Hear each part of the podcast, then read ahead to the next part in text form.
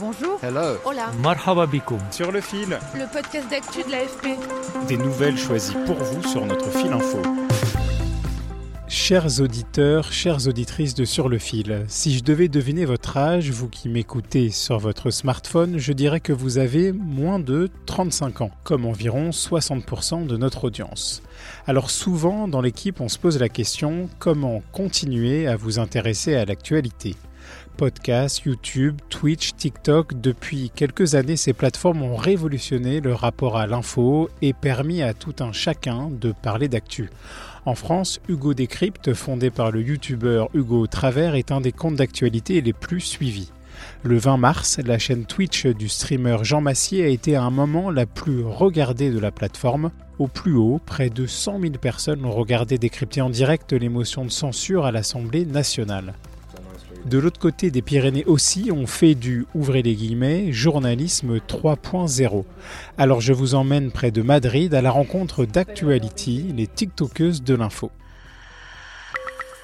Sur le fil. Elles ont 4,3 millions d'abonnés sur TikTok. Actuality est d'ailleurs le premier compte d'actualité en espagnol sur ce réseau social chinois. Leur vidéo racontant le début de l'invasion russe de l'Ukraine a été vue plus de 17 millions de fois.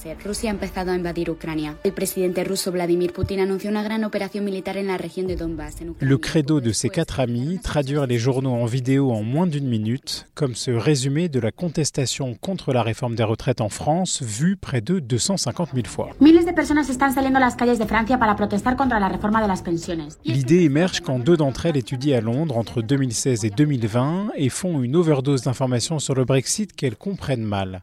En juin 2020, deux autres amis les rejoignent et elles se lancent dans ce format TikTok où les vidéos doivent être courtes et percutantes. Daniela Alvarez a 26 ans. On vous donne l'information comme j'aimerais qu'elle me parvienne à moi, sans filtre. C'est ce qui s'est passé et je vous le raconte de façon hyper naturelle et avec mon vocabulaire, qui peut paraître bête, mais dans un média traditionnel, jamais vous n'entendrez un gros mot ou de l'argot. Avec nous, oui. Et je pense que ça nous donne même plus de crédibilité face aux médias traditionnels. Forcément, plus de 4 millions d'abonnés, c'est un chiffre qui attire les médias traditionnels. Un grand groupe espagnol les a approchés, mais elles préfèrent garder leur distance et financièrement, elles peuvent se le permettre. Avec la croissance de ces derniers mois, nous n'avons même pas eu besoin de chercher à vendre nos contenus, car de nombreuses marques nous ont approchés pour faire de la publicité, des campagnes. Pour Marty Gonzalo, étudiant en publicité à Barcelone et TikToker, les médias doivent se mettre sur ces plateformes populaires. Au final, le contenu qui triomphe sur TikTok est super instantané et je pense que les médias traditionnels doivent se mettre à jour au niveau des nouvelles technologies telles que Twitch ou TikTok. Je pense que c'est un moyen idéal de communiquer puisque le bombardement d'informations est ce qui marche de plus en plus. Mais certains interrogent ce journalisme 3.0, est-ce vraiment du journalisme? Susanna Pérez Soler, doctorante en communication numérique à l'université de Blanquerna, est sceptique. Je dirais que ce que fait Actuality n'est pas du journalisme. De mon point de vue, c'est bien de l'information, mais en revanche, le journalisme implique aussi un travail d'investigation, de confrontation des sources et de vérification de leur fiabilité.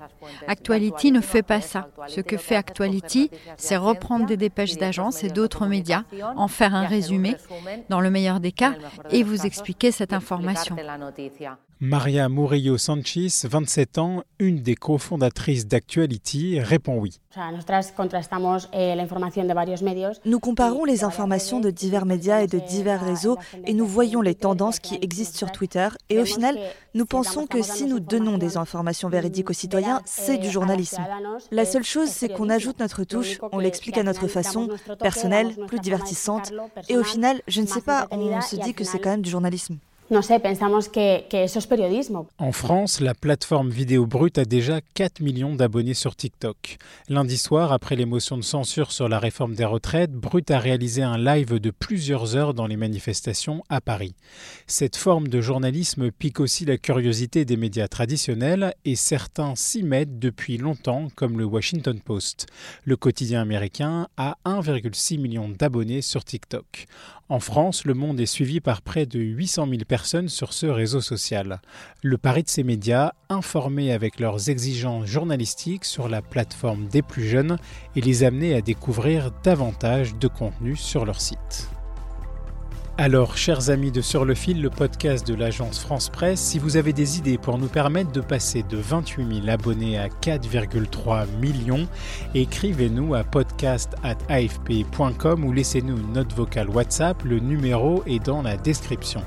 Un grand merci à Aurélia Mousli, Anaï Aradas et Thomas Perotto qui ont réalisé ce sujet sur le terrain. À bientôt!